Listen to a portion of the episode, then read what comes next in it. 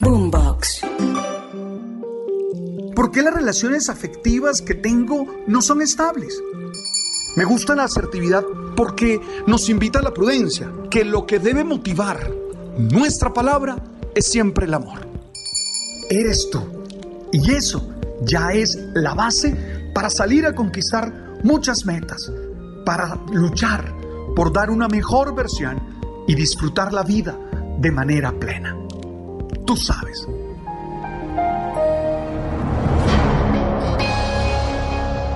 Es necesario tener buenos hábitos espirituales.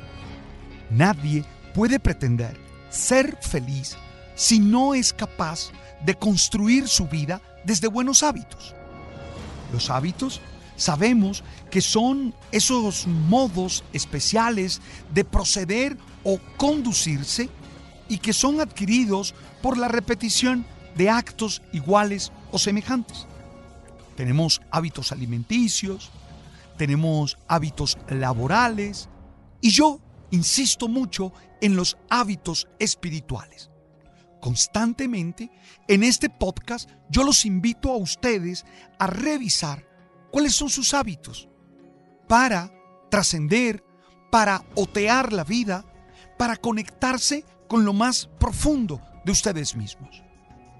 Alguna vez, un gran periodista, Gustavo Tatis, entrevistándome a raíz de mi decisión de no volver a ejercer el presbiterado, decía que yo era alguien que no había dejado los hábitos.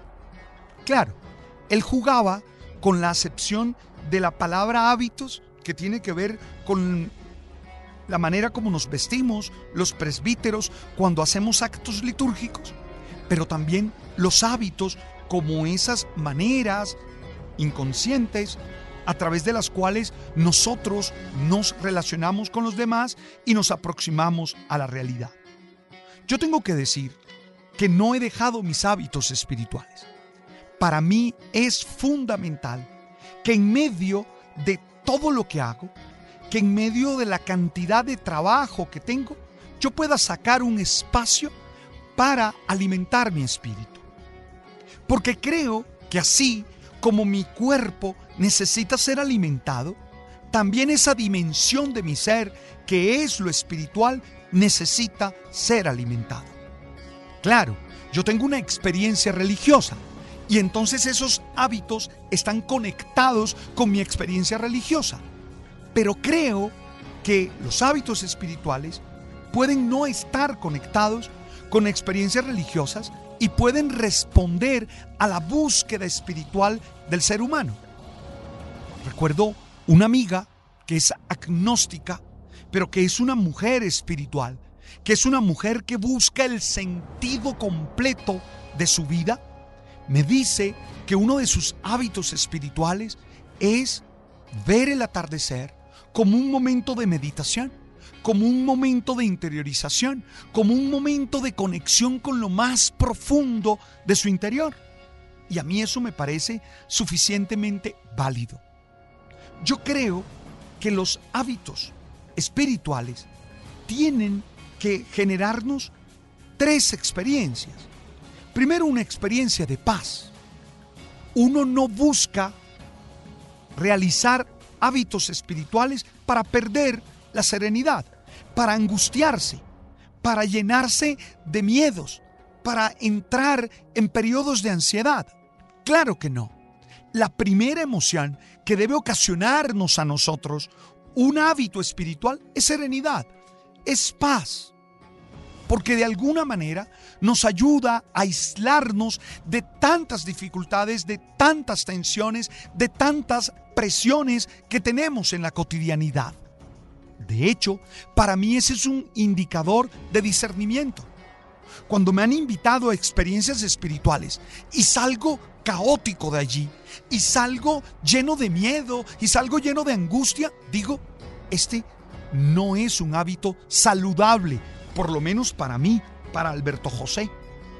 La segunda emoción es que me debe comprometer con mi vida en todas las dimensiones. Un hábito espiritual saludable me hace saber quién soy, me hace conocer mis deseos, conocer mis carencias, tener conciencia de mis habilidades, de mis capacidades y a la vez tener conciencia de mis vacíos, de mis dificultades, de mis limitaciones. Un saludable hábito espiritual me lleva a entender que en mi vida pasa lo que yo decido que pase. Y por eso tengo que hacerme responsable de mi vida. Y por eso tengo que hacerme responsable de mi proyecto de vida.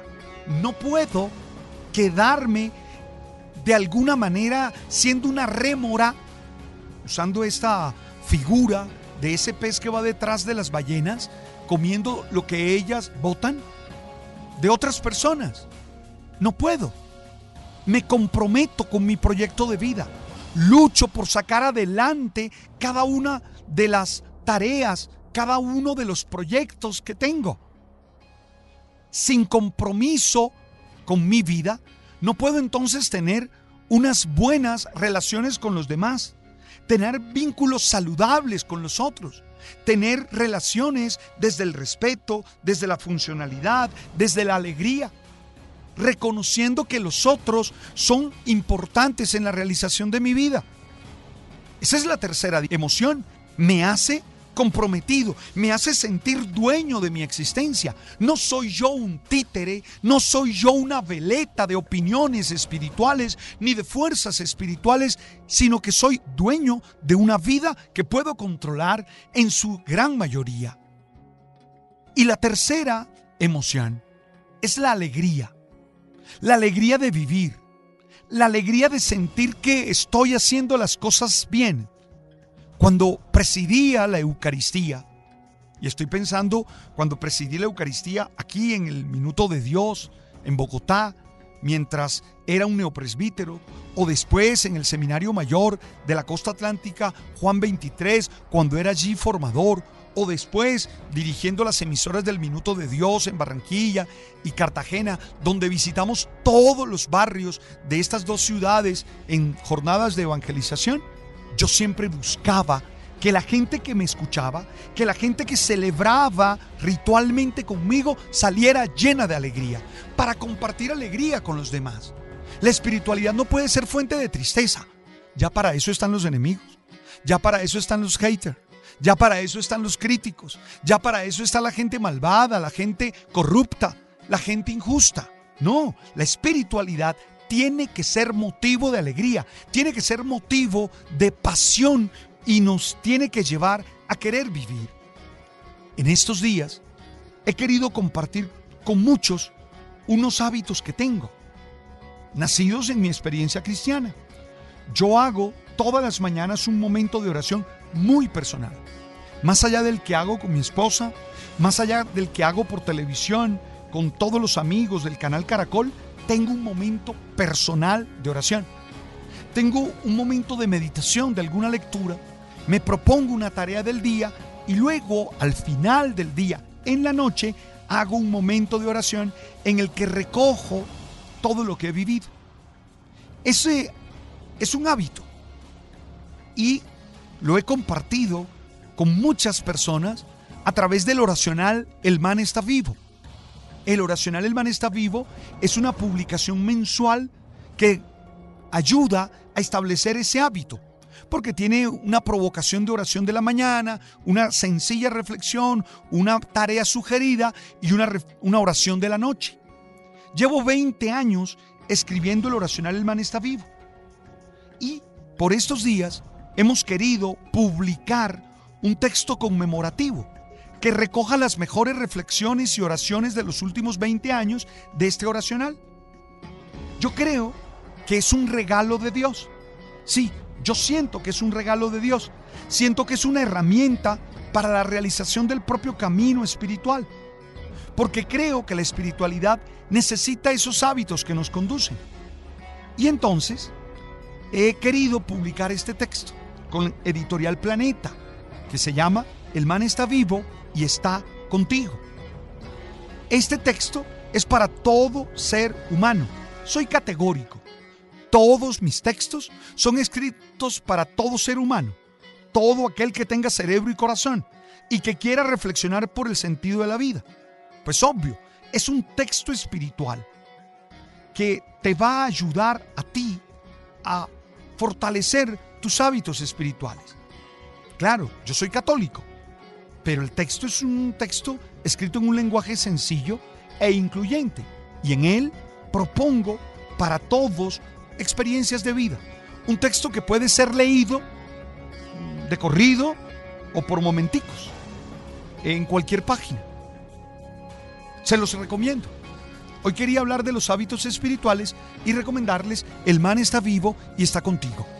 Gracias por estar allí y gracias por escucharnos en Spotify, en Deezer, en Apple, en Amazon.